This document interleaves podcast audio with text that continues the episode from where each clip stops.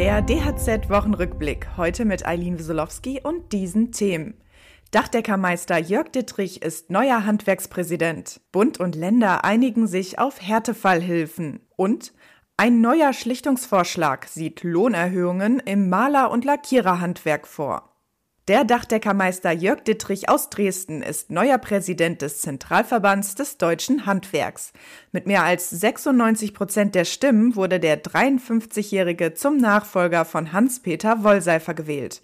Auf dem Deutschen Handwerkstag in Augsburg sprach Dittrich auch über die Themen, die er während seiner Amtszeit in Angriff nehmen will. Ich sehe dort verschiedene Punkte im Fokus, wie ich gerade schon sagte. Erstens die Fachkräftesicherung, zweitens Digitalisierung und Innovation. Wir werden mit einer geringer werdenden Zahl an Beschäftigten auch Produktivitätssteigerungen benötigen. Diese Innovation kann nur aus den Handwerksbetrieben herauskommen, die kann uns keiner liefern. Die Präsidentschaft des neuen Handwerkspräsidenten beginnt am 1. Januar. Bund und Länder haben sich auf Härtefallhilfen für energieintensive Betriebe geeinigt, die durch die Gas- und Strompreisbremse nicht ausreichend entlastet werden. Unterstützt werden sollen auch kleine und mittlere Unternehmen, die mit Öl oder Pellets heizen. Der Bund steuert für die Härtefallhilfen eine Milliarde Euro bei. Handwerkspräsident Hans-Peter Wollseifer spricht von einer guten Nachricht für energieintensive Handwerksbetriebe, kritisiert aber, dass die Härtefallhilfen nicht für alle ausreichen. Zudem fehlten weiterhin Lösungen für Unternehmen, denen die Versorger die Verträge gekündigt und die noch keine Anschlussverträge erhalten haben.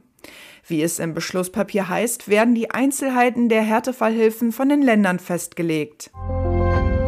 Lange haben die Parteien über einen neuen Tarifvertrag gestritten. Nun aber konnten sich Arbeitgeber und Gewerkschaft im Maler- und Lackiererhandwerk doch auf einen Kompromiss einigen. Laut Bundesverband Farbe Gestaltung Bautenschutz sieht der Schlichtungsvorschlag eine Erhöhung des Ecklohns um 5 Prozent zum 1. Januar vor. Eine weitere Erhöhung um 2,6 Prozent soll ein Jahr später folgen. Beschäftigte sollen eine Inflationssonderzahlung in Höhe von insgesamt 600 Euro erhalten.